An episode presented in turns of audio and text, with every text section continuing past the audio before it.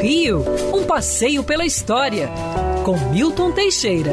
Bom dia, Mário. Bom dia, ouvintes. Tenham todos uma ótima semana.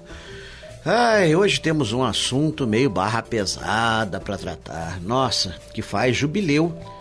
Exatamente dia 15 de agosto. 15 de agosto de 1909.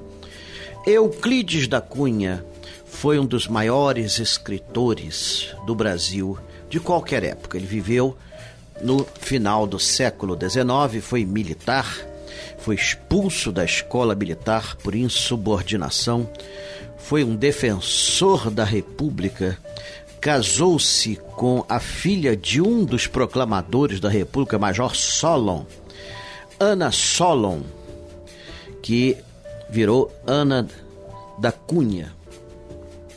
E era um homem assim bastante inteligente, escreveu Peru versus Bolívia e escreveu sobre o Amazônico Inferno Verde, ele cria essa expressão Inferno Verde, e a sua obra máxima, Os Sertões, que lhe valeu a entrada na Academia Brasileira de Letras, ah, de onde vem a famosíssima frade, frase, a famosíssima frase dele, o nordestino é antes de tudo um forte. Euclides da Cunha, como eu disse, casou-se com Ana, Ana Solon, que virou Ana da Cunha. Ou Ana de Assis, como ela preferiu depois ser conhecida. Ana era muito bonita e o marido vivia viajando, abandonando-a ao léu. Ela se apaixonou então por um garotão de 15 anos. Nossa, Dilermando de Assis, um jovem sargento. Tiveram um romance tórrido e desse romance nasceu um filho. Euclides da Cunha não gostou nem um pouco disso e resolveu fazer valer sua honra. Ele pegou uma arma e partiu de trem para a estação de Piedade, onde morava Dilermando de Assis. Lá chegando, mal abriram a porta, ele atirou no irmão de Dilermando Dinorá de Assis, que aliás levou dois tiros.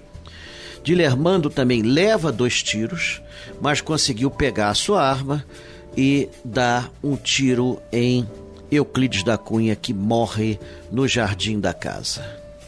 Foi uma tragédia nacional. Uh, depois da morte de Machado de Assis em 1908, Euclides da Cunha era considerado um dos maiores da nossa literatura. Ah, submetido a julgamento, Dilermando foi absolvido e ainda ficou com a Ana, casou-se com ela. Pois é. 15 anos depois, o filho Quedinho, filho de Euclides da Cunha com Ana, que vivia com, com os avós, é, vai também tentar lavar a honra com sangue e é morto num tiroteio com Dilermando de Assis, que assim acaba com a gens do Euclides da Cunha. O outro irmão de Quedinho morreu na Amazônia, quando fazia uma reportagem. Família trágica, história trágica, né? Dilermando viveu eternamente com o título de assassino de Euclides da Cunha. Hoje em dia, com as cabeças mais livres, né, e com a evolução da legislação, chegou-se à mesma conclusão que o, a do início do século XX. Dilermando praticou a legítima defesa. Ele já havia sido alvejado duas vezes e o irmão dele, Dinorá, que depois vai falecer, havia sido alvejado também duas vezes.